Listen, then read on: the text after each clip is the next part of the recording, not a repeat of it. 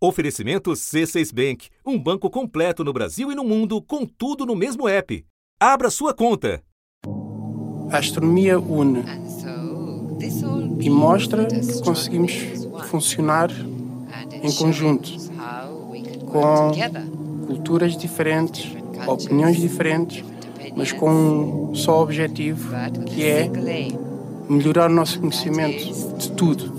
Este é Hugo Messias, astrônomo português que participa de um projeto dedicado a desvendar a dinâmica dos buracos negros. Olha que bacana, a primeira foto de um buraco negro localizado no centro da nossa Via Láctea. Para se ter uma ideia, o Sagitário A asterisco tem 4 milhões de vezes a massa do Sol e está a mais de 9 trilhões de quilômetros distante da Terra. Fruto do trabalho de muitos, a descoberta foi anunciada em diferentes idiomas. And we are delighted to be able to report to you today that we have seen what we thought was unseeable. Es un trabajo de resultado de más de 300 personas que involucran ingenieros, eh, de personas de, que son eh, eh, expertos en, señal, en, señales, expertos en antenas, eh, astrónomos desde luego, matemáticos, eh,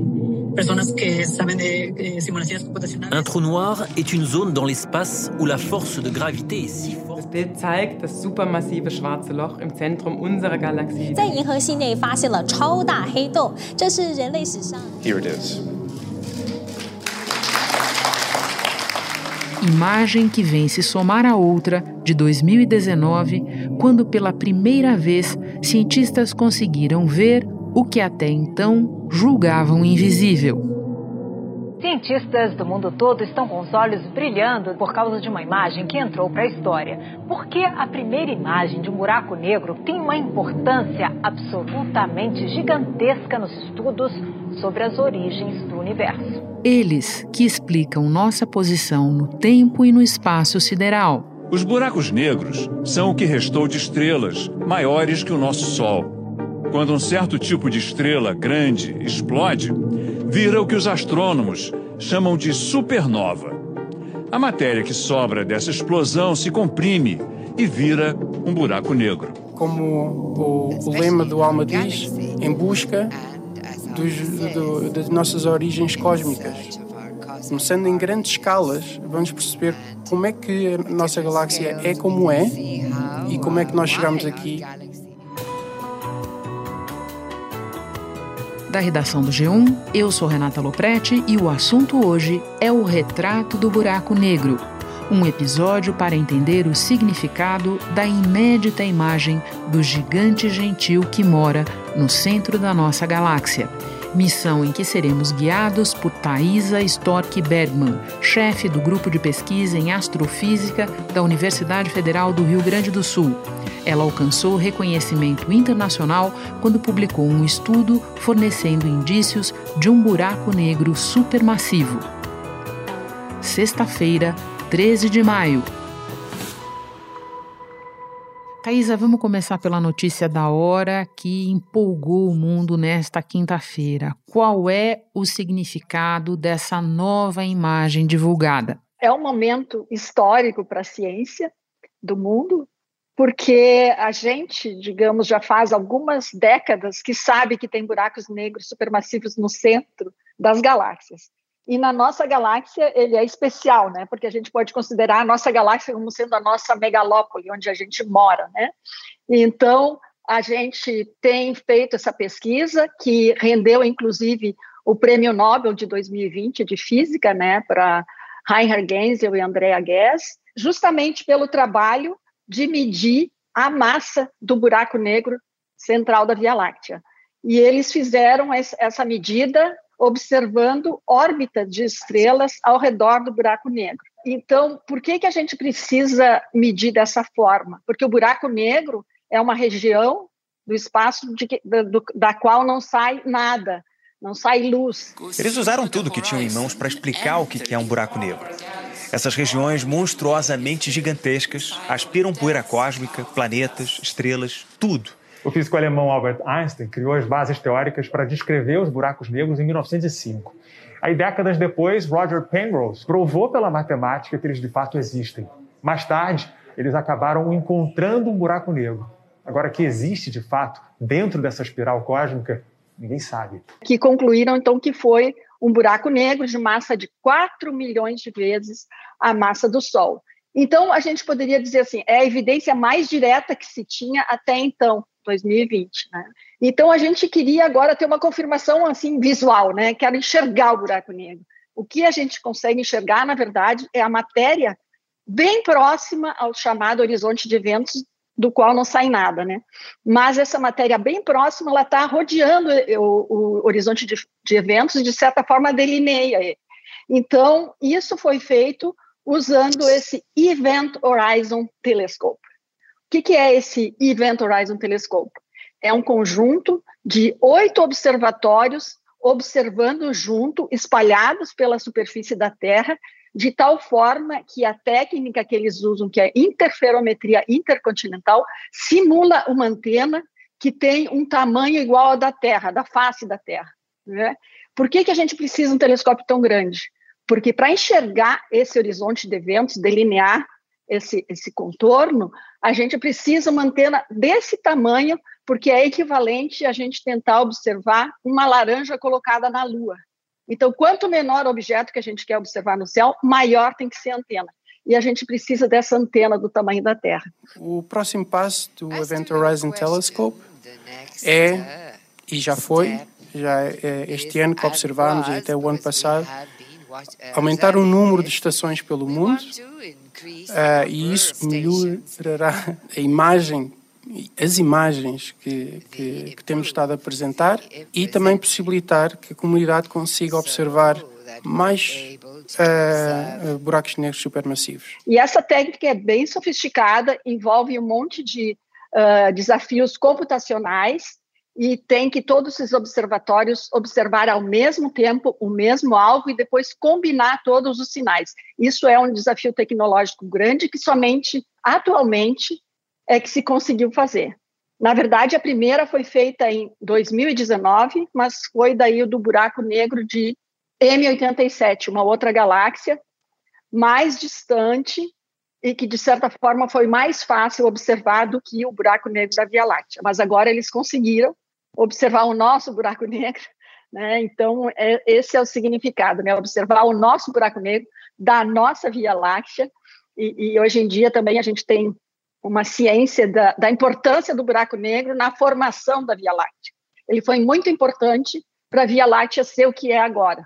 Então, uh, eu até poderia dizer, talvez nós nem estivéssemos aqui se não tivesse um buraco negro no centro da Via Láctea. Thaisa, é, pensando nessa descoberta, nessa imagem de 2019 que você mencionou agora, eu me lembro que um dos cientistas envolvidos nesse trabalho disse que se tratava de uma extraordinária verificação da teoria geral da relatividade do Einstein. Por quê? Pode nos explicar? A teoria da relatividade do Einstein prediz a existência de buracos negros. Né? Então, teve uma solução de um físico chamado Schwarz, astrofísico, que resolveu as equações de Einstein e preveu a existência dos buracos negros. Né?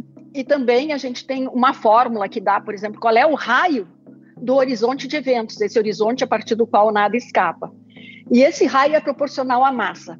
Então, a gente já tinha a massa das observações que levaram ao Prêmio Nobel de 2020, do Genzel e da Andrea Guess.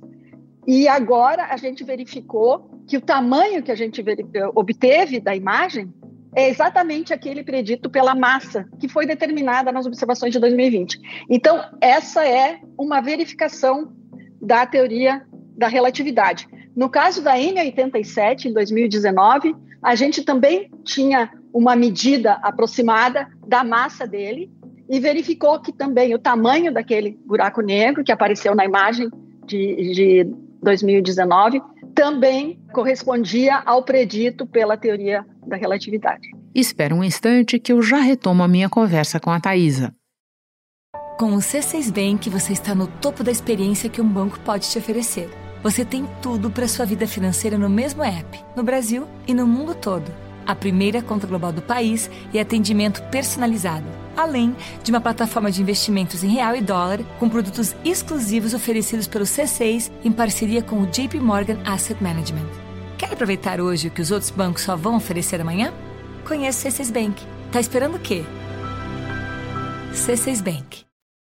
Bom, agora eu saio um pouco da questão das imagens, tanto a atual quanto a de 2019, imagens que, eu estou citando de novo um dos cientistas envolvidos no trabalho de 2019, imagens que nos permitiram ver o que julgávamos ser invisível.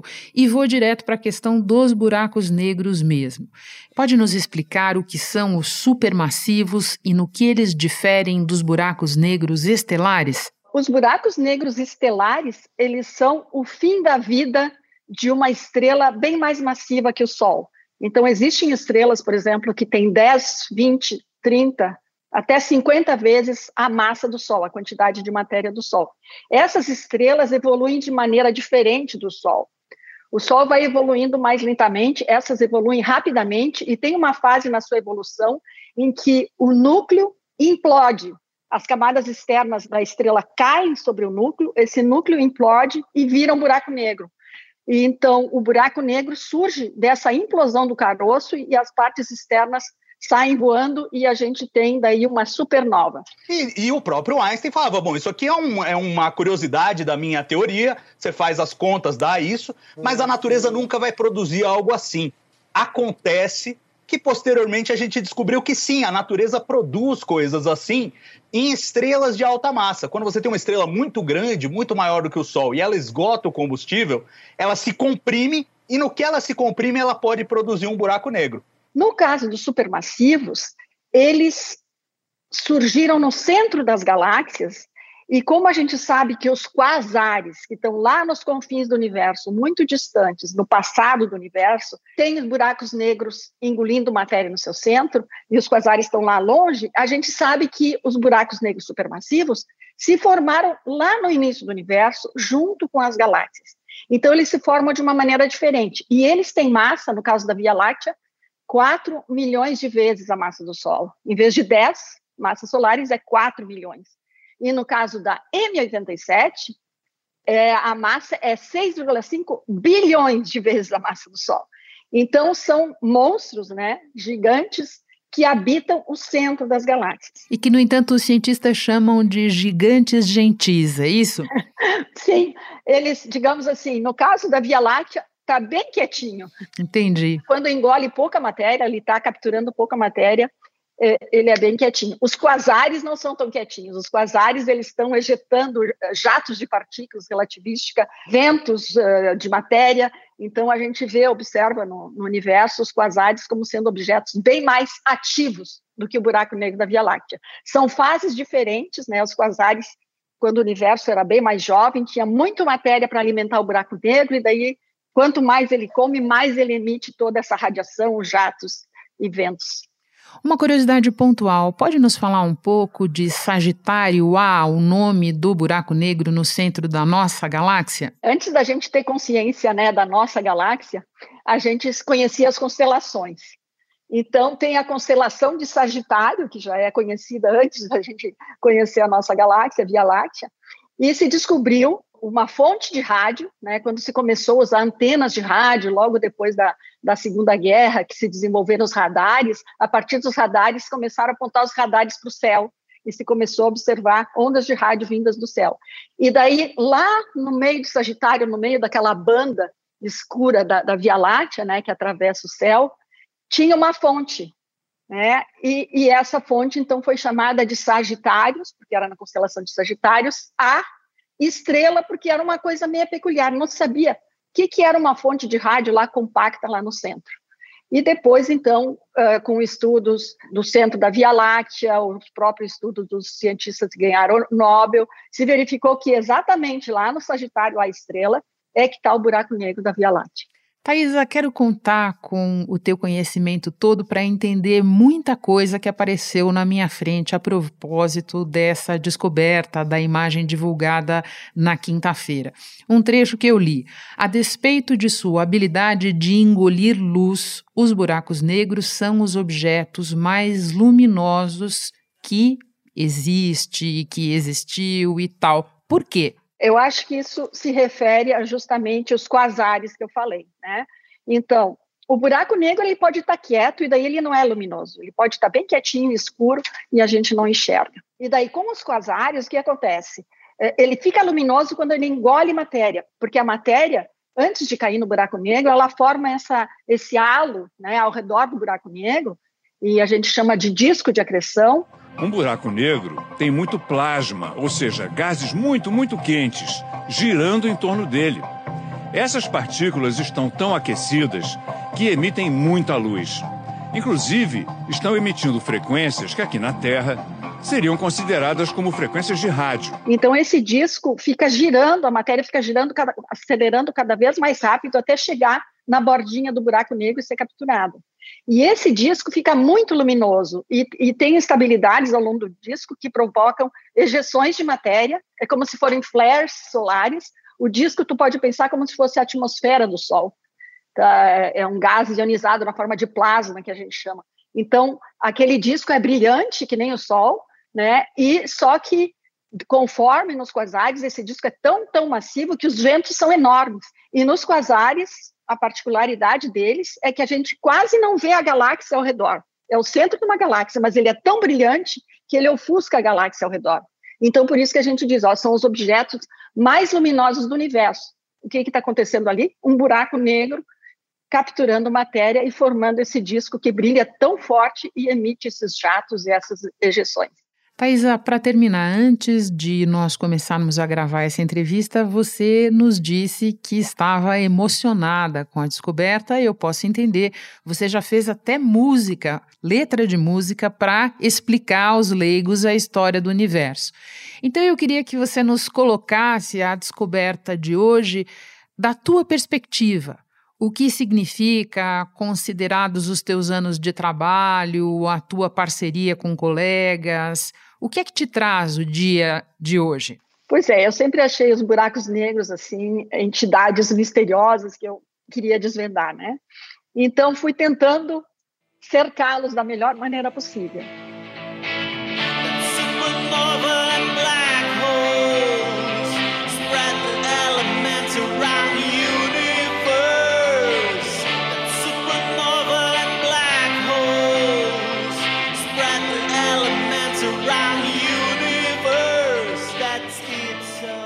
Então, eu fui primeiro atrás das galáxias ativas, os quasares, né?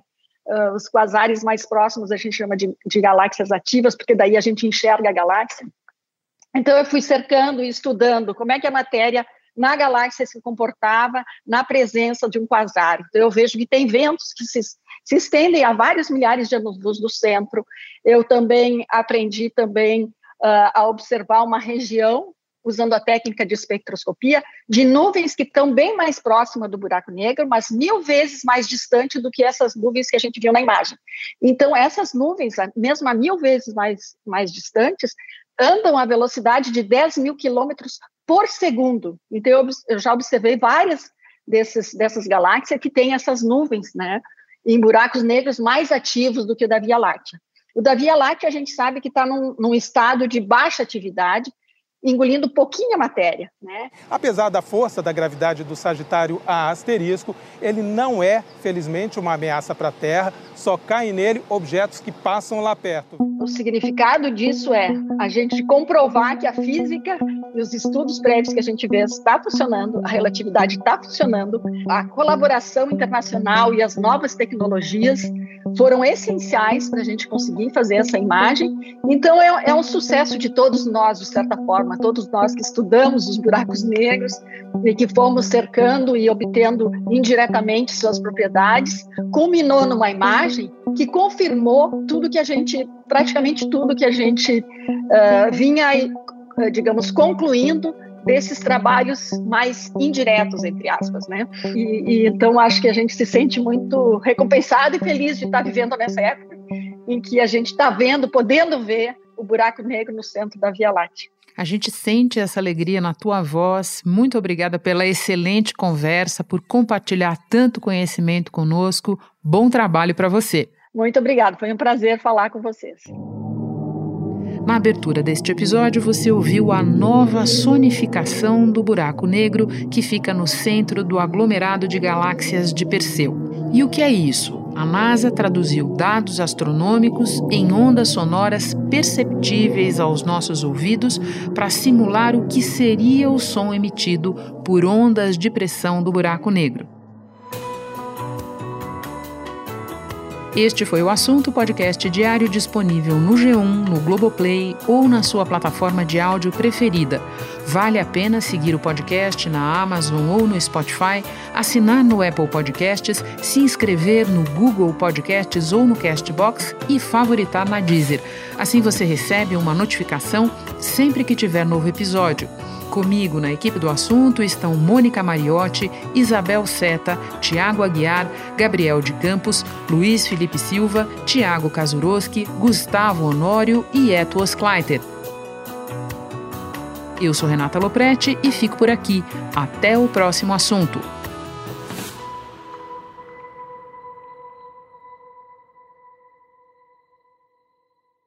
Você no topo da experiência financeira que um banco pode oferecer. Escolha um banco completo no Brasil e em qualquer lugar do mundo. Abra sua conta no C6 Bank.